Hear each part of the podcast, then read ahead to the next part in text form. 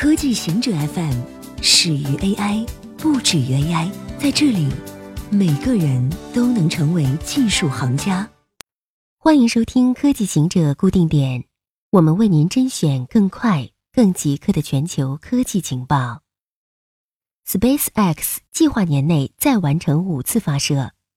SpaceX 今年还有五次发射计划。如果这五次都顺利完成，那么它在今年的发射次数将达到二十二次，超过去年的十八次。它下一次发射任务计划在十一月十四日发射日本通讯卫星，并将回收火箭第一级。接下来是在五天之后发射小型卫星群，使用的火箭推进级已经回收使用过两次，而这也将是相同推进级的第三次飞行。之后是执行国际空间站货运任务。十二月的发射任务包括两个 GPS 卫星。沙特记者谋杀主凶，通过 Skype 遥控。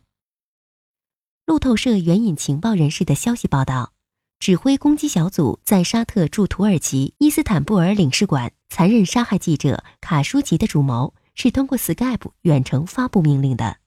这位主谋。就是王储穆罕默德的高级助手卡塔尼，他为王储运营社交媒体，策划逮捕了数百名沙特精英，甚至还拘留过一名黎巴嫩总理。为试图平息国际社会对卡舒吉之死的愤怒，卡塔尼成为了替罪羊。沙特国家媒体称，国家萨勒曼已经开除了卡塔尼和其他四名官员，但据与王室有关系的几名消息人士，卡塔尼作为王储随从人员。过去三年里，影响力十分巨大，而且是随着他的老板一起崛起的，所以沙特官员很难将卡塔尼描绘为这宗谋杀案的策划者，而又不引人怀疑王储穆罕默德是否也卷入其中。世界最长跨海大桥通车，世界最长跨海大桥港珠澳大桥周二正式通车，大桥全长约五十五公里，横跨珠江三角洲。连接香港、澳门和珠海，这座大桥由几段桥梁和人工岛，以及香港机场西边的一条长约六点七公里的海底隧道组成。项目超支近百亿元人民币，比预定工期推迟了两年。据预计，这座大桥将大大缩短珠江两岸的行车时间，有助于实现官方的大湾区愿景，把珠江三角洲的城市更紧密地连接起来。二十多公里长的大桥主体工程耗资约四百八十亿人民币。香港政府还为修建隧道和机场附近一个人工岛上的过境设施，总共拨款了一百一十亿港币。由于车辆在中国大陆靠道路右侧行驶，而在香港和澳门则是靠道路左侧行驶，所以大桥上有两处让司机换侧的地方。九成安卓手机应用与谷歌共享数据。根据对大约一百万安卓手机应用的分析发现，其中约九成会将数据发送给谷歌。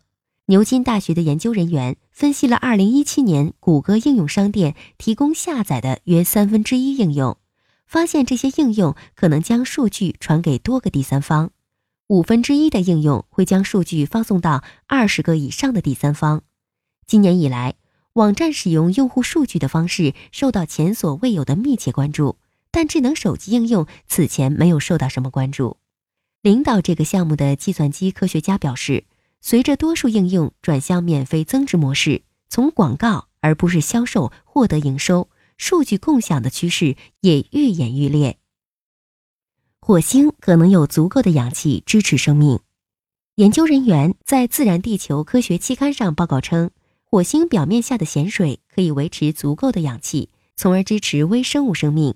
某些地方的氧气量甚至足以支持原始的多细胞动物，如海绵。论文主要作者加州理工 GPL 的理论物理学家斯坦蒙科维奇称，他们发现了含有高浓度盐的咸水能包含足够的氧气供微生物呼吸。这一发现彻底改变了我们对今天和过去火星生命可能性的理解。在这之前，人们认为火星上的氧气不足以维持微生物生存。火星大气层中的氧气很少，仅占百分之零点一四，而地球上的氧气比例为百分之二十一。